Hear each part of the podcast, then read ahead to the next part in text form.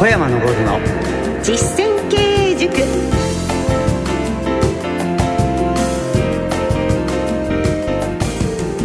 ご機嫌いかがですか？小山昇の実践経営塾進行の小野恵子です。そしてこの番組の塾長小山昇さんです。よろしくお願いいたします。よろしくお願いします。今日もよろしくお願いいたします。小山さんには経営に関していろいろと伺っていますが小山さんは株式会社武蔵の代表取締役社長でいらっしゃいまして経営コンサルティングの神様として経営者や企業向けに全国で数多くの講演執筆活動をされています。さて経営には4つのポイントがあるということをこの番組がスタートした時にまず教えていただきました。もう一度小山さんおさらいしていいですか、はい、教えてください、まあ、経営を行うにはですね4つの視点が必要ですね、はい、1番は環境整備。2番は経営計画書。3番は資金運用ってお金のことですね、はい、4番は社員育成です、はい、この4つをポイントとして勉強を続けていくんですが今あの環境整備について特集で皆さんにも聞いていただきました。掃除をすることそして整えることでしたよね小山さん。そうですね。はい、はいまあ、これは見た目が重要だっていうことだって伺った気がするんですが。人は見た目で判断するから、はあ、会社もやっぱりそうなんです、ね、そうです。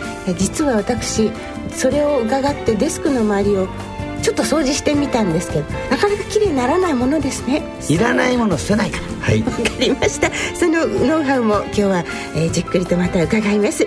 この後環境整備についてお話を伺います小山昇の実践経営塾。この番組は株式会社武蔵野の提供でお送りします。株式会社武蔵野は全国の中小企業が最短距離で業績を伸ばすお手伝いをいたします。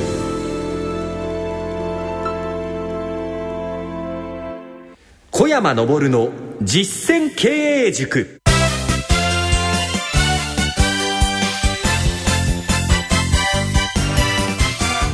さて株式会社武蔵野代表取締役社長小山昇さんとお送りしております。この小山昇の実践経営塾ではこの経営者をサポートするお話特に中小企業の経営者の皆様に向けて役に立てていただけるようなお話をしているわけなんです。がまずは大きな4つのポイントのうちの最初環境整備について今回3回目の特集で今日お話を伺いたいと思います。そこで具体的に7つの質問を私からさせていただきますので小山さんご回答をよろしくお願いいたします。はい。はい。じゃあもう早速まず最初にですねまあ綺麗にする見た目を綺麗にした方がいいとおっしゃったったんですが、この見た目をきれいにする環境整備、いつやればいいでしょうか？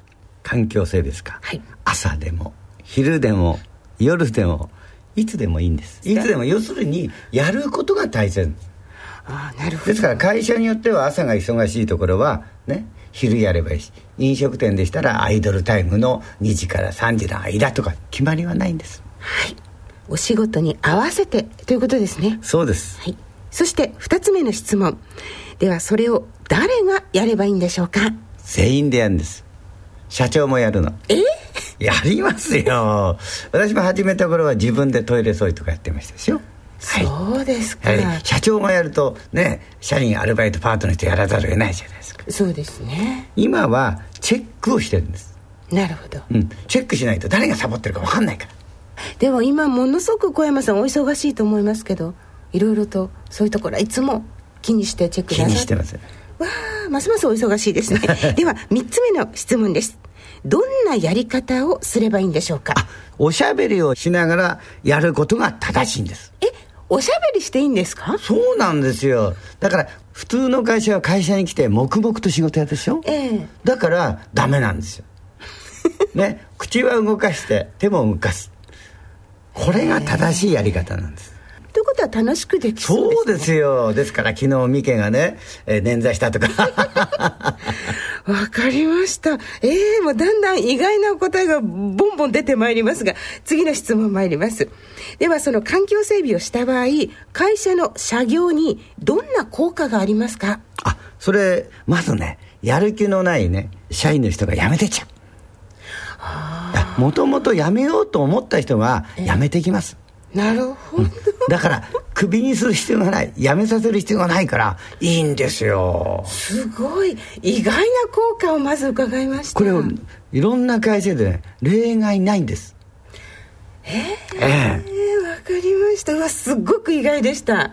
でもそれって会社にとってはプラスになるそうなんですよ。やはりねみんながですね同じ方向を向いてるのに一人だけ違う方向向いてたら楽しくないじゃないですか。楽しくないと会社じゃないのわかりましたでは5つ目の質問です失敗しないコツは何でしょうか？あそれ違う間違い失敗するのが正しいの なんか分からなくなってきて初めてのことは何でも失敗するの。はい。だからね、一歩前進なの。一歩前進。で、またやると、確認っていうんです。そして、さらに良いのは、はい、ね、そのやってるところとか綺麗になったところを人に見ていただくのが最高の教育なんです。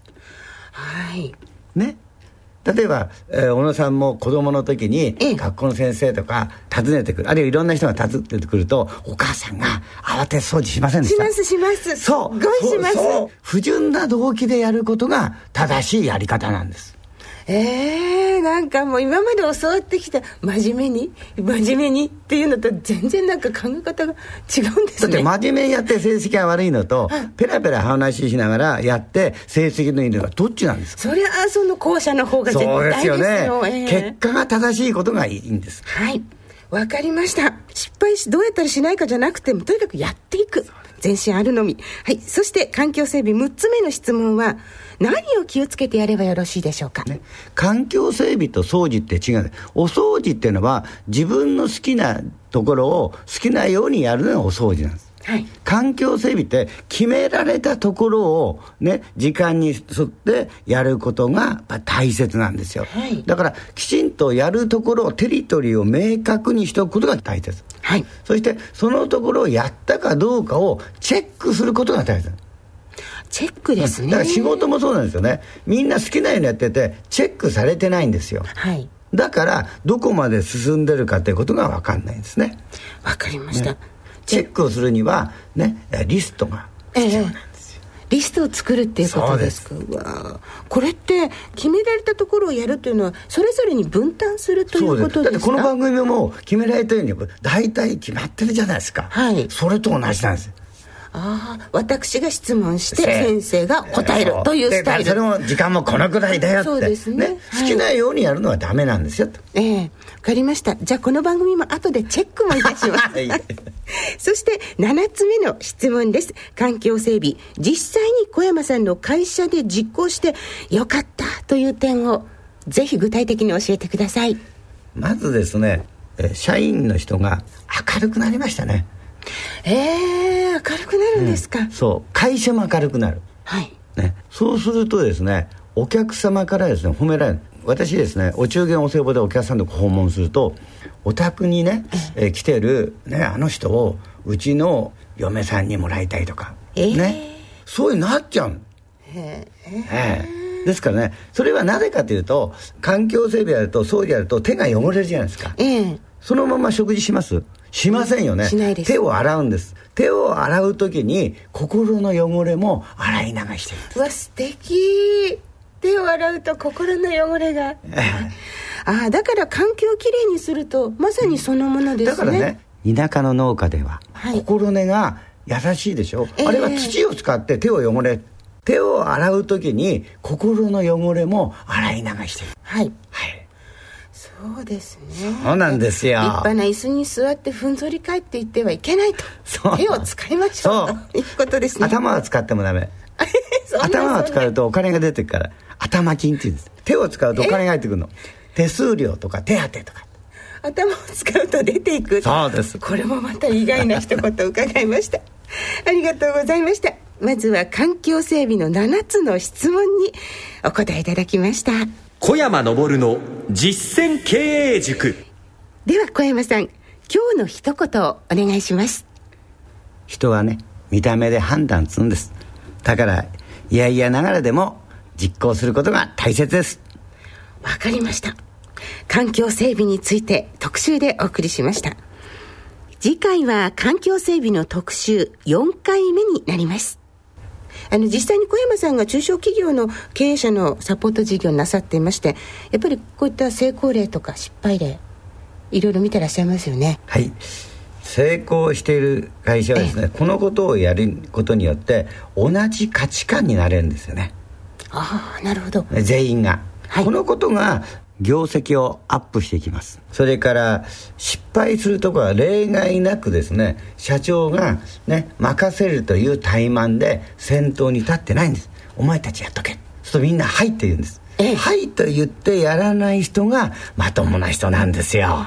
やっとけというのがリーダーのような気がしてましたが それ逆なんですね。そうです。はい。次回もっとじっくりと伺いたいと思います。楽しみにしておりますさてこの番組では皆様からのお便りをお待ちしておりますおはがきの場合は郵便番号107-8373ラジオ日経小山昇の実践経営塾へお送りくださいメールは番組のホームページ右下にご意見お問い合わせというボタンがありますので、こちらをクリックしてメールフォームを利用してお送りください。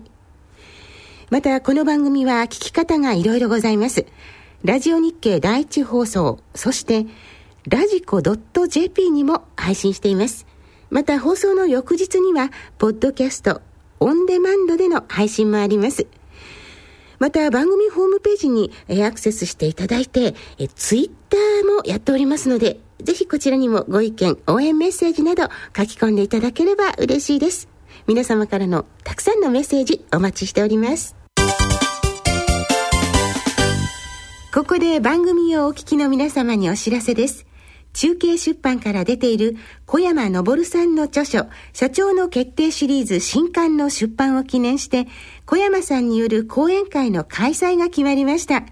経営計画書編、経理改革編に続いて、いよいよ完結編となる第3弾は、会社経営の要となる人材育成がテーマです。タイトルは、絶対に会社を潰さない強い社員の育て方。実績豊富な小山さんのノウハウを凝縮した一冊です。この人気シリーズ3部作完結編の出版記念として、発売当日6月23日木曜日午後3時30分から、ブックファースト新宿店で小山昇さんの講演会が開かれます。参加ご希望の方は、この番組のホームページに詳しいお知らせを掲載していますので、そちらをご覧ください。このチャンスに中小企業のカリスマ社長小山昇さんの講演をぜひお聞きください。皆様のご参加をお待ちしております。さて、次回木曜日のこのお時間は小山さんの提唱する環境整備の重要性成功例失敗例など伺っていきたいと思います。楽しみにしておいてくださいはいよろしくお願いいたします。株式会社武蔵の代表取締役社長の小山昇さんとお送りしてまいりました。小山さんありがとうございました。ありがとうございます。お相手は小野恵子でした小山昇の実践経営塾この番組は株式会社武蔵野の提供でお送りしました。